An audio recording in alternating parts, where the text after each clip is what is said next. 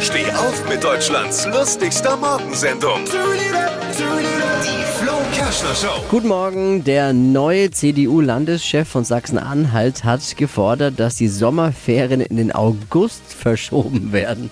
Okay. Also wenn der Klimawandel mitspielt, dann könnte es sogar Oktober werden, oder?